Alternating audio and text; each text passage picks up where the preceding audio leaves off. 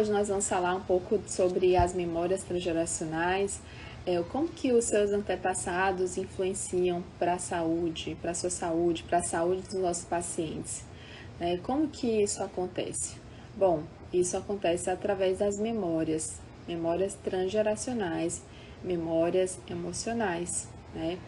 E essas memórias, elas, elas são passadas de geração em geração é, e, e essas memórias acontecem muito, muito não, acontecem pelas experiências que, ele, que todas as nossas pessoas, todos os nossos antepassados tiveram, né? Todas as experiências de vida, experiência de abandono, experiência de proteção, experiência, experiência de desproteção, experiência de se sentir amado, experiência de se sentir menosprezado, todas as experiências que essas pessoas vivenciaram, todas as experiências que essas pessoas tiveram com os seus, os seus, é, os seus antepassados, que essas pessoas tiveram, né, os seus antepassados, pai, avô, bisavô, tudo que eles passaram influencia diretamente ou indiretamente para a nossa vida, tá? Por que, que eu falei que diretamente? Diretamente através das nossas células. E quem falou isso né, foi o Dr. Bruce Lipton. É, ele, no seu livro A Biologia da Crença, que é um dos livros que eu sugiro se você quer fazer, quer ser nosso aluno, que se você quer ser um terapeuta do futuro, se você quer ser um procurador, aí facilitador no método Procure Cicatrizes, você precisa se dedicar e estudar um pouco Bruce Lipton antes ou até durante o curso, depois também não tem problema, tá? Por quê? Porque nós ah, falamos muito sobre epigenética e um dos mestres, um dos nossos mestres, é, um dos nossos grandes mestres aqui que nos ensinaram muita coisa foi o Dr. Bruce Lipton.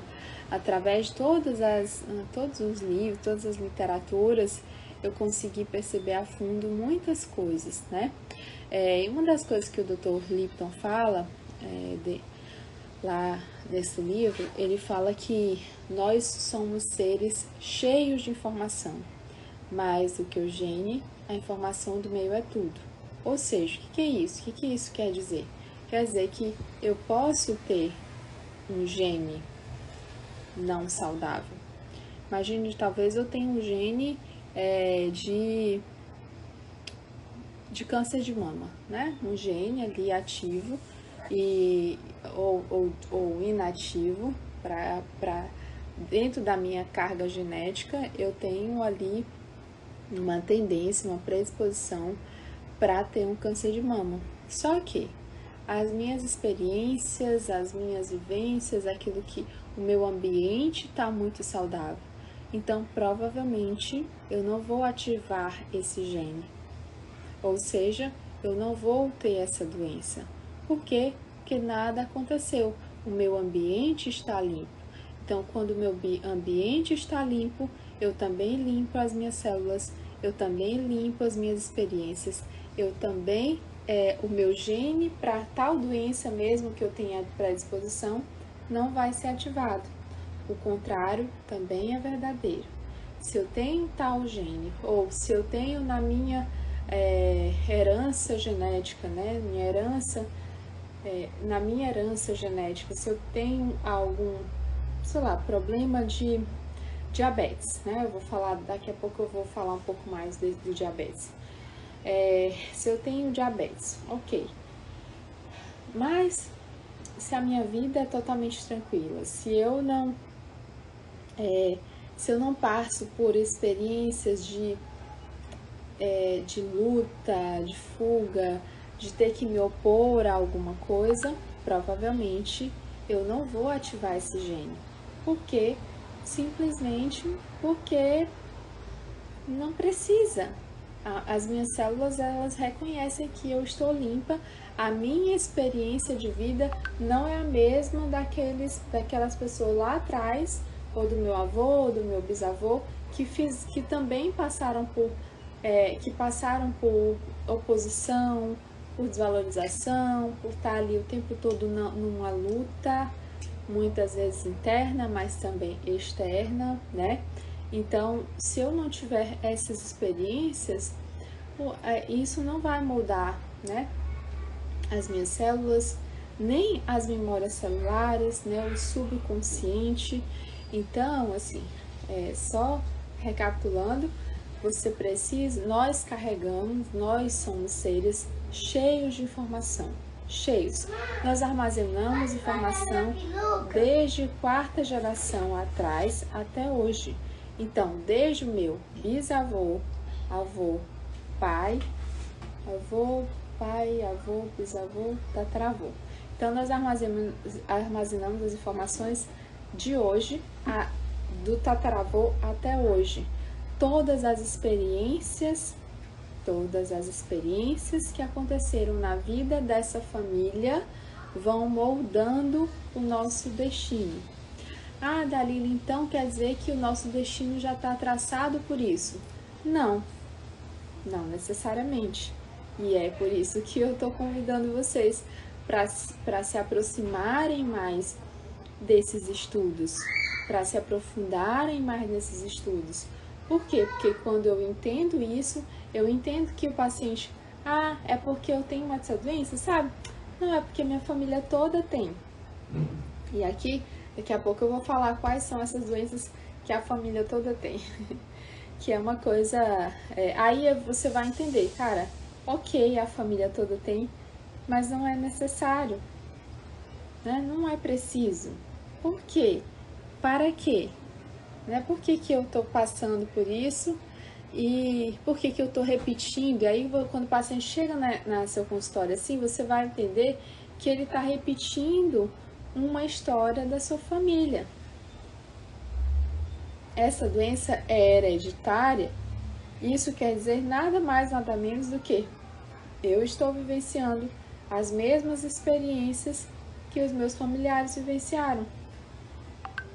Então, é, então, assim, isso é, como eu falei, desde a quarta geração até hoje. E aí vamos lá para pai e mãe, né? Pai e mãe que estão mais próximos pai e mãe é diretamente nós estamos ligados a eles, numa memória consciente, uma memória inconsciente. Voltando para o antepassado aqui, né? Eu lembro que eu, eu tenho uma prima, ela, ela dorme igualzinho a minha avó. A minha avó, ela dorme, às vezes ela dorme de bruço, assim, quando ela vai cochilar meio depois do almoço, sabe? Ela vai, ela deita de bruço e coloca as perninhas para cima cruzadas, assim, ó. Os, e os pés dela ficam assim, né? As pernas encruzadas e para cima, né? A batata da perna, a panturrilha fica para cima. Então, de bruço e a panturrilha para cima com os pés para cima. E aí, a minha prima, a única, né? A única prima que não conviveu diretamente com a minha avó, ela até convivia com a minha avó, mas não diretamente ela convivia assim, de vez em quando, ela ia na casa da minha avó, sabe? E aí um dia eu cheguei na casa delas e ela era assim, uma criança ainda, ela tinha em torno de uns 10 anos de idade. E lá estava a Lulu, a minha prima, dormindo exatamente como a minha avó. Né? Aí eu posso falar, isso é hereditário? Também, né? É, por que, que ela tem esse registro? ela tem esse registro na sua memória inconsciente, na sua memória celular. Ela tem esse registro, né? Por isso que é, quando nós falamos aqui, é, eu vou falar de uma coisa que não se falam que não falam que é genético ou hereditário, né? Eles a, a medicina convencional não fala sobre isso. Mas é, eu vou falar agora, vou citar um pouco sobre o autismo, né? Quando um paciente autista vem para o nosso consultório, a gente observa, né? Será que essa pessoa, ela, dentro da sua memória celular, né, o que, que aconteceu lá atrás, quais que são as características que moldam né, a vida dessa pessoa, quais são as características que moldam o destino dessa pessoa, o que, que aconteceu lá atrás, com esse paciente, né? O que, que aconteceu lá atrás com essa pessoa que ou com, com a família dessa pessoa que faz com que essa pessoa tenha essas características. E aí, é, já vou falando para vocês quais são, o que, que, que, que acontece, né? É, geralmente, o autismo está ligado aí com, com memórias de, é, de esquizofrenia, né? Esquizofrênicos, ou até mesmo assassinos, né? Pessoas ali lá atrás que têm tem comportamentos desse tipo. E aí, depois, é, ele, essa pessoa ela vai ser inclusa naquele clã familiar. Depois vem pessoas, outras pessoas antes da geração do autista, para corrigir isso, para corrigir algo, principalmente no âmbito espiritual. E essas pessoas são padres, pastores, beatos, né? Por isso que é, geralmente quando nós vamos pesquisar na família do pai de uma pessoa autista, nós pesquisamos principalmente é, pessoas que têm ali, né, pessoas da família que tenham é, algum, algum ente querido, né, algum membro familiar que seja padre, pastor, é, é, beatos, tá? Por quê? Porque essas pessoas vêm equilibrar algo de muito pesado que lá atrás. Então ele está incluindo, mas incluindo de outra forma. E aí depois vem o autista. Para quê? Para calar a boca.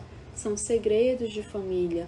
São eu não posso falar. E aí por isso que eles vêm, né, eles vêm com esse comportamento. Muitas vezes eles vêm com essa dificuldade, dificuldade de falar, dificuldade de se expressar, dificuldade de é, de ter relações interpessoais, né, de ter relações no âmbito ali social, né, é, ele fica antissocial justamente porque porque essas pessoas lá atrás esquizofrênicos eles não podem ter convívio social. Eles é, é preciso calar o que foi que foi feito lá atrás. É preciso silenciar algo né? E aí por isso que a gente entende né? Por isso que a gente observa né que essas pessoas é, o, o, o, autista nada mais é do que uma inclusão dessas, de tudo isso, de ruim, de feio, de pesado, que aconteceu lá atrás, né? E, mas eu preciso falar também para vocês que não é só a memória, né, transgeracionais, tem a memória intergeracional, né, que é entre pai, mãe, irmãos, é, então é intergeração, entre gerações mais próximas, né, e a criança vai assimilando coisas da mãe desde sempre. Ela já vem com essa carga genética, né? Já vem com essa é, carga de informações nas suas células, no seu DNA. Como eu já falei no início, alguns de vocês não estavam aqui. Não, é, o, o, a, o gene não é nada, a influência do meio é tudo. O que, que é isso? eu posso ter um gene de alguma, de alguma doença, um gene. E, mas se a minha, se o meu meio não influencia para isso, se eu não tenho, se o meu, se o meu meio não colabora para isso, né? Se o meu meio não tem nada de negativo, eu não vou ativar esse problema de saúde. Agora, do contrário, é verdadeiro.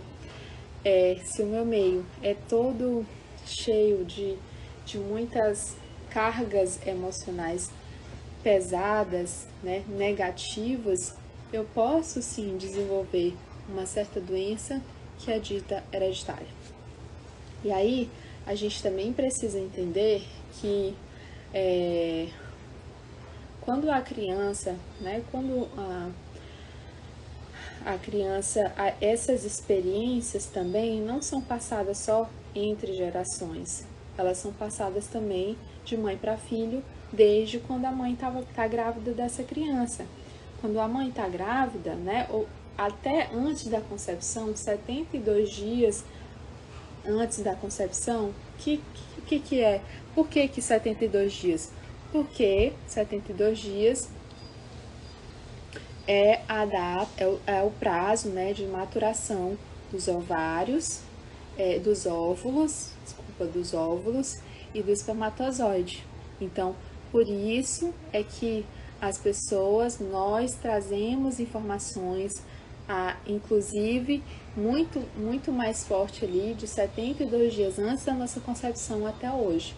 72 dias até dois anos e meio, a criança e a mãe, antes da concepção, ainda é, não é feto nem embrião, mas é um ser que está ali ainda em desenvolvimento, entre aspas, né? Porque tem o, o, óvulo e o espermatozoide que vão ali ser fecundados, enfim, vai gerar o embrião, mas todas as vivências, né? Todas as experiências ali que tá, que tá que, tão, que estão acontecendo ali naquele ambiente, está passando ali para aquelas informações genéticas. Então, é por isso que a gente precisa quando é, vamos atender um paciente, a gente precisa entender isso bem a fundo, tá?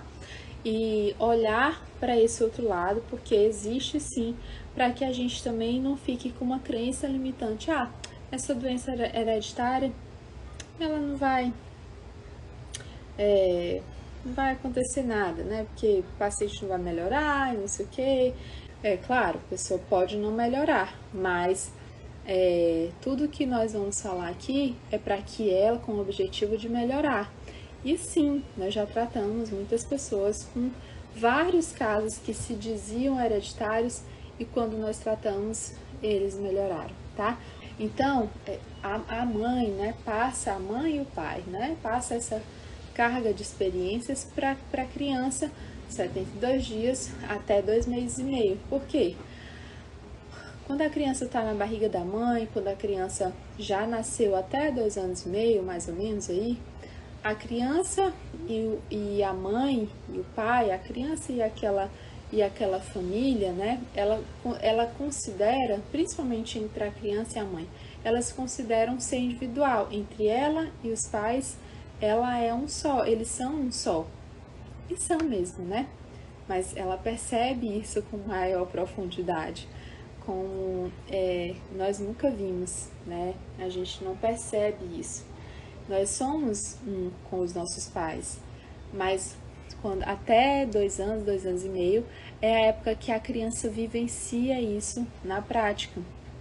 Então, a criança ela capta ali todas as informações de todas as experiências, de tudo que está acontecendo. Se a mãe sente raiva, ela sente raiva. Se a mãe sente dor, ela sente dor. Se a mãe se emociona, ela se emociona. Se a mãe. Enfim, é, é, tudo isso vai moldando também as células daquela criança. Por isso que, às vezes, a gente vai pegar um paciente, nós conseguimos encontrar datas lá da, da infância, né? Da, é, quando a mãe estava grávida dessa criança. Pode ser que a gente pegue alguém hoje que tenha isso, né? Idade fetal, aconteceu algo com os pais. E aí, por quê? Porque isso é super importante, isso também adoece as pessoas. E se a mãe né, vem com uma memória, por exemplo, de exclusão, de se sentir excluída ou do seio familiar ou do, no âmbito social, né, a criança vem com uma carga de exclusão e ela começa, quando ela vai para a escola, por exemplo, né, ela começa a ser excluída ou se sentir, na verdade, é mais o sentir, né? Quando ela olha, quando a gente ajuda essa paciente a olhar com outros olhos, essa paciente consegue enxergar além mesmo. Ela consegue enxergar aquilo que muitas vezes ela não estava enxergando, né? E aí, se a mãe ela tem memórias de abandono, se a mãe passa por abandonos ou por uma sensação de abandono, ou se a mãe quer abandonar essa criança, né? A mãe precisa, é, se a mãe quer abandonar, aliás, se a mãe quer abandonar essa criança ou se a mãe se sente abandonada pelo pai, a filha ou filho, ele recebe essa carga de abandono e ele vivencia experiências na sua vida em ciclos de abandono. Então, depois ele talvez é abandonado pelo pai ou pelos pais ou é abandonado pelo namorado, abandonado pelo melhor amigo, pela melhor amiga, tá bom? É, outra memória interessante, a memória de carência, né? Então, já às vezes a mãe se sentiu muito carente, muito carente, muito desprotegida, e essa criança nasce com uma sensação muito forte de carência, né? É, e isso pode ocasionar tanto problemas emocionais quanto problemas físicos também, tá bom? É, e aí eu quero falar um pouco para vocês sobre os casos, as pessoas, né, os casos mesmo, as doenças que mais é, mais é, são as doenças que são ditas, as principais doenças que são ditas como ah, hereditárias, né? Quais são elas? É o diabetes, a hipertensão, alergias, obesidade, é, e geralmente também uma outra que é muito falada, né? Que chega muito até aqui mesmo do, no direct, uma, uma que é muito falada, que as pessoas falam muito, ah, é genético, isso é o câncer, né? Independente do tipo de câncer, né? Alguns tipos são ditos hereditários, né? Quando eu falo são ditos, é porque são ditos mesmo, muitas vezes pode até ter sido pesquisado o gene dessa pessoa e viu que tinha, tem características genéticas. Nós não, so, não estamos falando que isso não é verdade. Ok, isso pode ser verdade. Mas, como eu falei no início, é, esses genes, eles só são ativados se eu passo por experiências que moldam o meu destino, né? Experiências que moldam o meu destino em relação àquilo. Aí depende, se for câncer de mama, é, as pessoas perderam o ninho. Muitas pessoas dessa família, as mães, perderam o ninho, perderam a proteção. Entende? Não puderam acolher os seus filhos nesse ninho. E aí a pessoa também pode ter obesidade. Uma das doenças hereditárias é a obesidade. Mas por que, que as pessoas ficam obesas? Por quê? Às vezes são mulheres, às vezes são só as mulheres da família que são obesas. Ah, e outra coisa, elas são, é, ela cresce muito mais o braço. Que tal? Será por que isso? Se a gente pensar na fora da caixinha, elas precisam mais de proteção no braço. E por que que elas precisam de proteção mais no, nos braços? Porque talvez elas foram espancadas, talvez elas foram agredidas, Talvez foi dito um não para elas de forma agressiva e pegando nos braços. Então, quando a pessoa vem com obesidade, tem um monte de. É, tem várias causas aí por trás da obesidade. A obesidade pode estar ligado com problemas no pâncreas, pode estar ligado, né? Com insulina, pode estar ligado com metabolismo de gordura, pode estar ligado. Ah, e por aí vai. Por uma série de coisas, né? É, então é interessante. Aí alguém tá falando aqui. Eu sou a única obesa na família. Ok.